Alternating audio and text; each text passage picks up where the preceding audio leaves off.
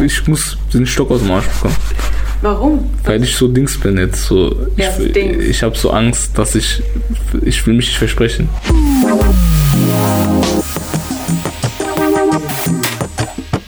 Salon 5. Hallo Leute, hier ist Elena von Salon 5 und mit dabei ist. Fertig. Und wir sprechen heute über das Thema Unterschied zwischen ähm, ja, herkunftsdeutschen Familien und ja, türkischen Familien, die vielleicht in Deutschland wohnen. Habe ich richtig gesagt? Ja, genau. Richtig. Ja. Weil wir haben uns vorhin ein bisschen ähm, darüber unterhalten, wie, welche Unterschiede es überhaupt so gibt in den Familien. Und ja, ich frage dich mal, was ist eigentlich für dich ein Cousin? Weil man kennt das ja so, dass irgendwie jeder plötzlich ein Cousin ist und man dann gar nicht mehr weiß, sind es jetzt Blutverwandte oder doch nicht. Magst du es mal erklären?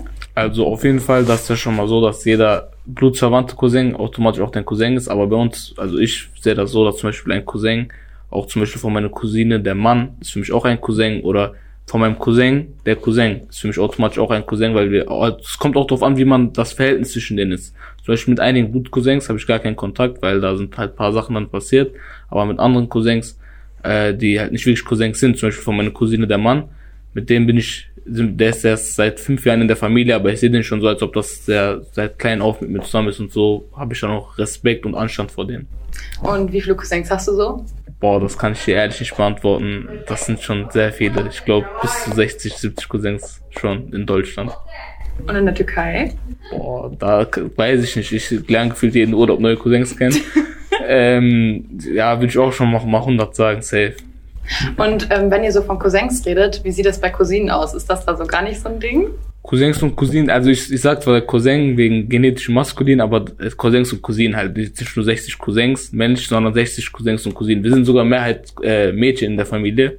Ja, das war ein bisschen untypisch, aber wir sind, zum Beispiel mein Onkel hat nur drei Mädchen und ähm, bei uns ist das schon so typisch, wenn jetzt ein Junge kommt, dann denkt man sich so, boah, krass. So, das, wir haben schon, also unsere Gene sind schon sehr äh, weiblich veranlagt, sag ich mal so. Also weiblich geprägt. Wir sind weiblich geprägte Familie, ja. Ja, bei mir sieht das irgendwie ein bisschen anders aus. Also ähm, von der Seite von meiner Mama, da habe ich. Ah, ja doch, wir haben zu den wegen Familiensachen, hast du gerade schon erklärt. Also Ja. habe ich jetzt einen Cousin, zu dem ich Kontakt habe. Und dann halt nur noch einen anderen Cousin und eine Cousine. Aber wir treffen uns auch irgendwie gar nicht. Ich weiß nicht, äh, bei euch ist es wahrscheinlich schon, dass ihr euch öfter trefft oder viel Zeit miteinander verbringt, oder? Ja, bei uns das schon so, zum Beispiel mit meiner, meinen Cousins bin ich eigentlich jeden Tag zusammen, wirklich jeden Tag. Bei uns, ich kann mir das gar nicht vorstellen, dass ich mein, jetzt eine Woche meine Cousins und Cousinen nicht sehe. Wenn die im Urlaub sind oder wenn ich im Urlaub bin, das ist schon ganz komisch. Also jetzt, wo ich das bei dir rausgehört habe, ist das ja dann so, dass man sich vielleicht selten sieht, einmal im halben Jahr, einmal im Jahr. Bei uns ist das halt so wirklich, ich gehe bei meiner Cousine rein, äh, bei meinen, also bei meiner Cousine rein, ich nehme was ich will, ich esse was ich will, ich gehe dann wieder, wann ich will. Und ähm, bei uns ist das schon wirklich sehr, sehr eng miteinander verbunden und de dementsprechend hat man auch Respekt vor den Leuten. Das heißt, wenn mein Cousin, Cousine, Ältere sagen, ja, ähm, Vater, geh das mal machen, dann sage ich, ich boah, ich habe keine Lust, dann muss ich das halt machen. Und ähm, ja, wir sind halt wirklich wie Geschwister auch alle aufgewachsen. Wir sagen auch niemals, also wir sind niemals, ja, das ist mein Cousin, ja, halt dein Maul oder so. Wir sind halt wirklich sehr respektvoll und sehr, ähm, ja, wie soll ich das äh, anders erklären? Ja, das heißt quasi, ich wollte nämlich eigentlich fragen, wie das Verhältnis zwischen deinen Cousins ist und deinen Cousinen. Habe ich ja jetzt gelernt. Und das ist dann schon ziemlich eng. sehr eng, wirklich. Also zum Beispiel, ich gehe jeden Abend, glaube ich, ich bin jeden Abend woanders. Mal bei der, bei, bei dem Cousin, mal bei der Tante, mal bei dem Onkel. Das ist wirklich jeden Abend so. Vor allem jetzt, wir sind in den Sommerferien, vor allem jetzt ist das so. Und ja, wie ist das denn bei dir eigentlich? Aber bei mir ist es voll anders. Also ich glaube, wenn ich dann meine Cousins und Cousinen treffe, dann ist es an Weihnachten, wenn überhaupt. Und sonst wirklich an Geburtstagen von meinen Großeltern. Aber jetzt wegen Corona fand der halt auch nicht statt. Das heißt, ich habe, glaube ich, meinen einen Cousin locker ein Jahr nicht mehr gesehen. Und wenn, dann trifft man sich nicht mal mit der ganzen Familie, sondern nur, weil ich bei meinem Partneronkel dann irgendwie, weil ich mir ein Auto gekauft habe, das präsentiere und dann mein Cousin zufällig da durchläuft irgendwo und von der Schule kommt. Also öfter nicht. Also ist schon ein krasser Gegensatz, würde ich sagen. Auf jeden Fall, wenn ich mir das so anhöre, also wirklich, es gibt, glaube ich, ehrlich keine Woche, wo ich meinen Cousins nicht sehe. Wirklich jeden Cousin mal durch, mal da. Zum Beispiel ähm, ein Cousin von, also wir wohnen alle hier in der Nähe. Eigentlich alle hier ähm, von meiner Mutterseite auf jeden Fall alle in der Nähe. Und ein Cousin wohnt halt in Düsseldorf, ist zwar auch in der Nähe, aber jetzt schon krass, weil wenn ich jetzt meine Tante wohnt wirklich auf der Parallelstraße von mir, ich gehe da wirklich, ich habe Hunger, meine Eltern sind selbstständig, ich bin sehr oft alleine zu Hause. Wenn es dann zu Hause kein Essen gibt, dann gehe ich einfach rüber, dann esse ich da einfach, leg mich dahin, gucke einen Film und gehe nach Hause. Und dann, wenn meine Eltern irgendwann da sind, dann gehen wir wieder zu einer anderen Tante. Das ist bei mir wirklich so, ich bin gang und gäbe, mit der Familie die ganze Zeit unterwegs zu sein. Ja, okay, das heißt, also bei mir gibt's jetzt auch Essen bei meiner Familie. Es ist nicht so, dass ich bei meiner Tante kein Essen bekomme. Aber äh, es ist jetzt nicht so, dass ich einfach dahin gehe zum Essen. Aber ich glaube, es ist einfach, wenn ihr so close miteinander seid, selbstverständlich, ne? Auf jeden Fall. Also auch, das ist jetzt nicht so, wie wie jeden, eh, also wirklich jeden Tag sind wir bei dem anderen zu Besuch und man räumt zusammen den Tisch, wie sagt man, auf, Ab. ab, abräumen, man räumt den Tisch ab und man baut den Tisch auch zusammen auf und man, äh, also, mal da hilft man, da macht man alles. Wenn man zum Beispiel, mein Onkel ruft mich, ich bin in der Schule, der schreibt mir, Vater, ich brauche dich äh, nach der Schule, wir müssen Sachen schleppen. Dann heißt es, ja, dann bin ich da, gibt's gar nicht zu diskutieren. So ist das halt bei uns. Natürlich ist das wahrscheinlich auch bei euch so, aber ich meine, so bei uns ist das halt wirklich gang und gäbe, da gibt's gar nicht irgendwie so, ja, kannst du oder kannst du nicht. Bei uns einfach, du kommst und wenn du nicht kommst, dann hast du äh, die Arschkarte. Ja, du sprichst ja schon über Onkel und Tanten und so. Wie ist denn, was ist denn allgemein für dich Familie?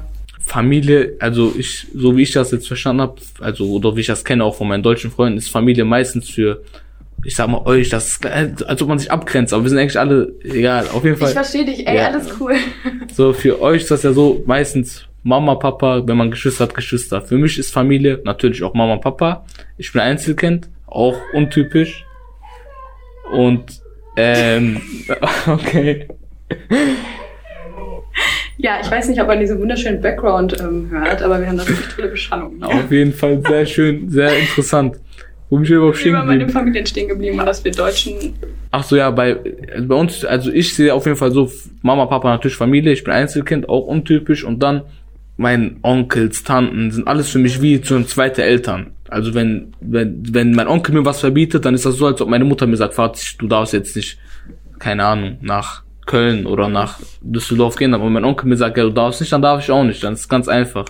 Und ähm, mein Onkel, mit einem Onkel von mir mütterlicherseits, das ist wirklich, mit dem bin ich sehr, sehr close. Sehr ist für mich, der hat mir sehr viel beigebracht, auch sehr viel macht er für mich. Und wenn ich Probleme habe oder wenn ich mal Hilfe brauche, dann ist das auch eigentlich die erste Nummer, die ich anrufe. Mehr als meine Mutter oder mein Vater sogar. Die erste Nummer ist meistens entweder er oder meine älteren Cousinen.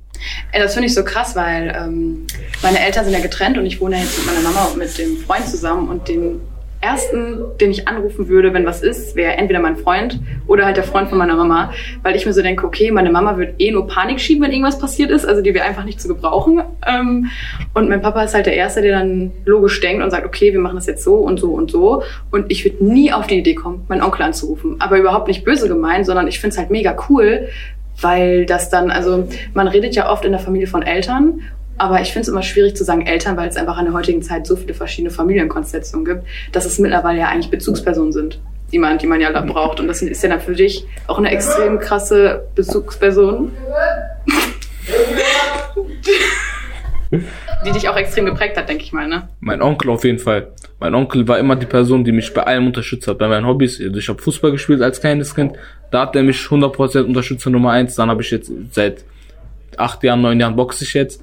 Bei meinen Kämpfen, äh, seine Frau, meine Tante war hochschwanger im achten Monat. Die sind für mich extra bis nach Holland gefahren, um meinen Kampf, bei mich bei meinem Kampf zu unterstützen. Das ist wirklich, also, das sind Menschen, die sind wirklich Familie einmal und einmal Familie für mich so, ich würde für die, äh, ohne, wenn, ohne Wenn Aber, ich würde durch die durchs Feuer gehen, ich würde sterben für die, das ist für mich ein Fakt.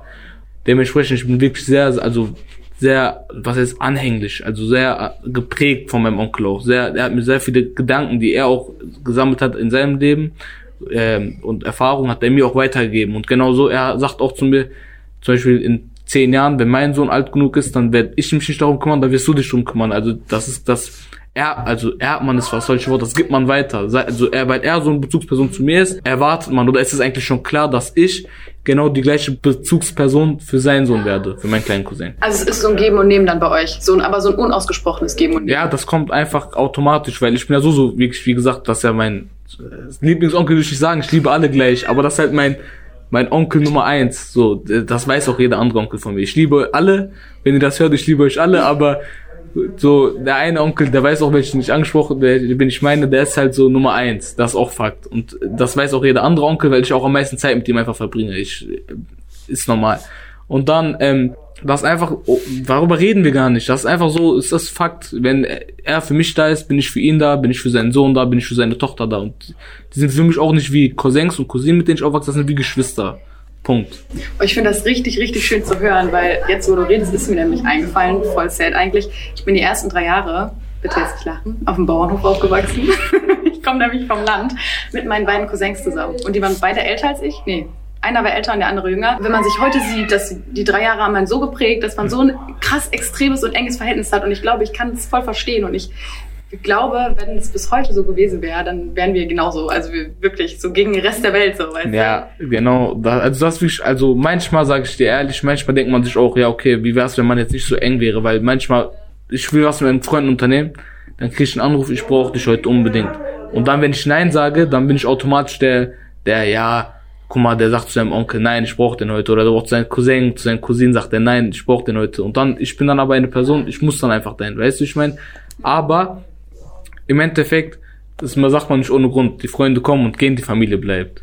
Das ist Fakt. Ich habe so viele Freunde schon gesehen und gekommen. Okay, ich habe jetzt einen Freundeskreis aufgebaut, mit dem ich jetzt sehr gut bin, die auch für mich wie Familie sind. Mhm. Das, das ist was anderes. Man sagt ja auch Bruder und so bei uns, aber das also unter Kollegen. Aber ich habe wirklich jetzt paar Freunde, fünf Freunde, wirklich maximal fünf Freunde, wo ich sage, das ist wirklich für mich wie Familie. Wenn die zum Beispiel ein Kollege von mir, mit dem war ich jetzt auch im Urlaub, der kommt zu mir rein, ohne mich zu fragen, der setzt sich legt sich auf mein Bett, der geht, greift sich Essen und isst einfach. So, wir sind auch wie Brüder, wie, wie leibliche Brüder.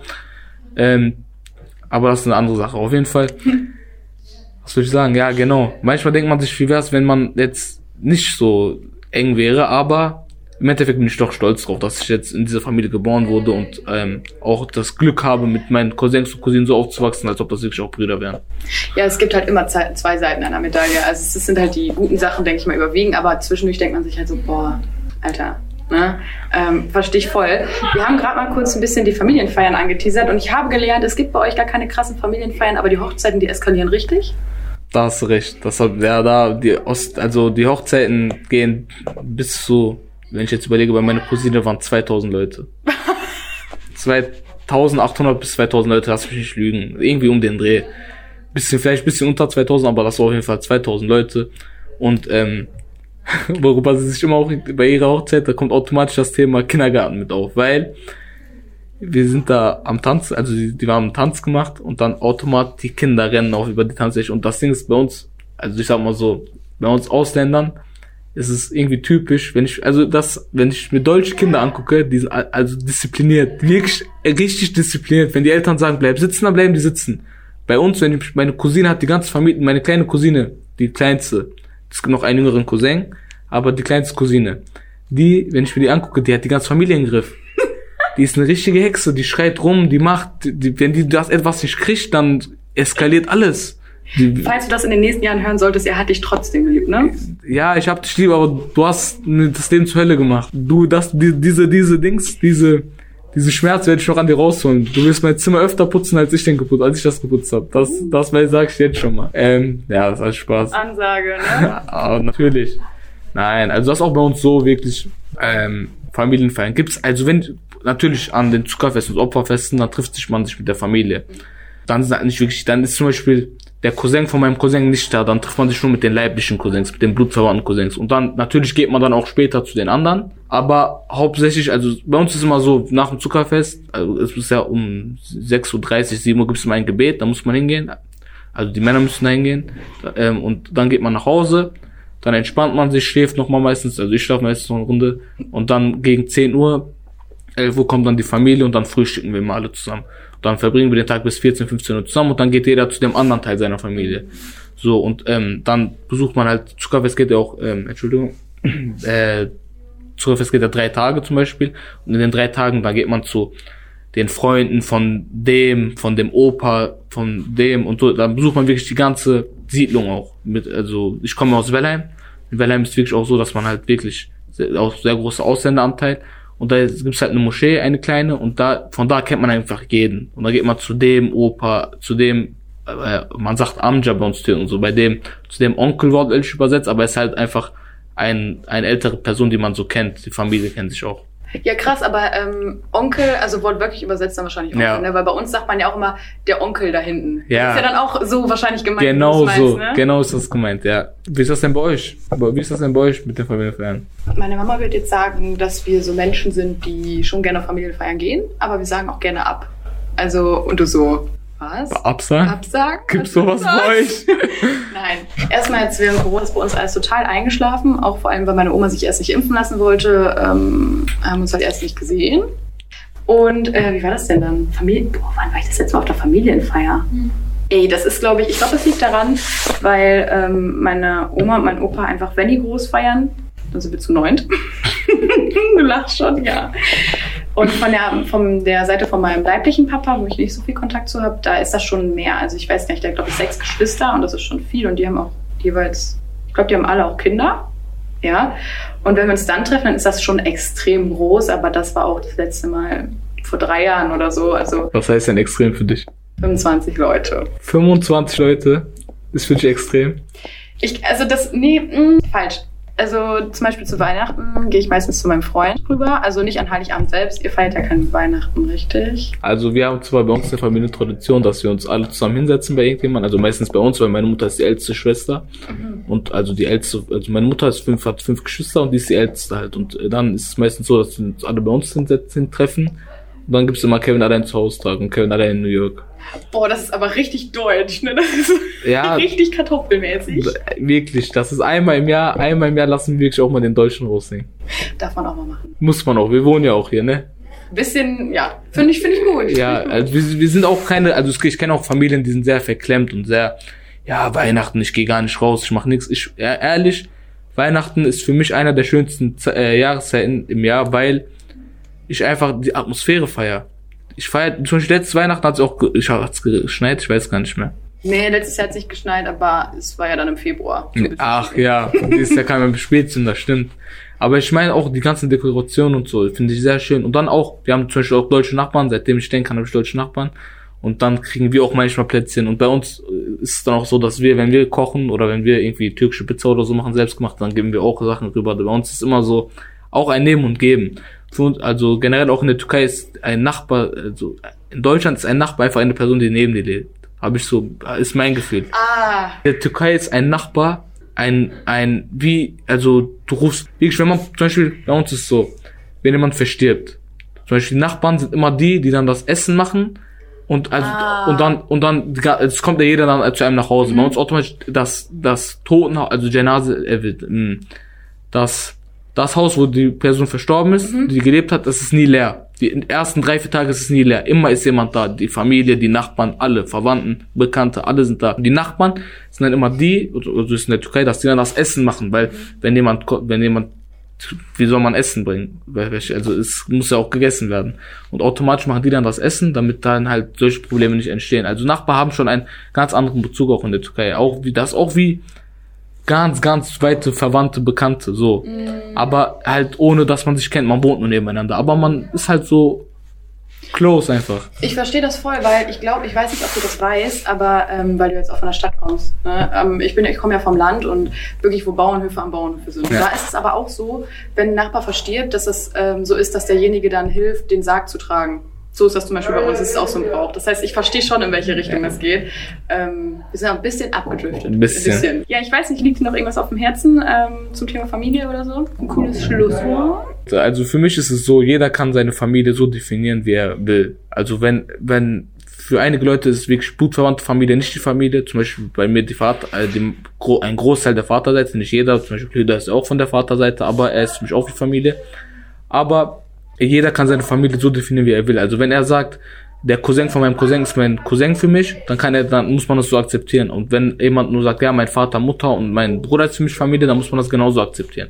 So würde ich das sagen. Also jeder kann seine Familie so, so haben, wie er will. Also man wird in eine Familie zwar reingeboren, man hat einen begrenzten Anteil, aber man kann trotzdem seine Familie so weit machen, wie man möchte und so, oder so klein machen, wie man möchte. Ich würde sagen, das war ein gutes Schlusswort. Ähm, wenn ihr noch mehr dazu hören möchtet oder allgemein mehr zu Salon 5, dann geht doch einfach mal auf Instagram und gebt da ein Salon 5 Unterstrich. Oder ihr schmeißt den Rechner an oder das Mobiltelefon, was ja immer angeschaltet ist und geht auf www.salon5.org. Wir freuen uns, ähm, ja, wenn euch die Folge gefallen hat und wünschen euch noch einen schönen Tag, Nacht, was auch immer. Richtig? Genau. Passt auf euch auf und bleibt gesund. Jo, ciao. Tschüss.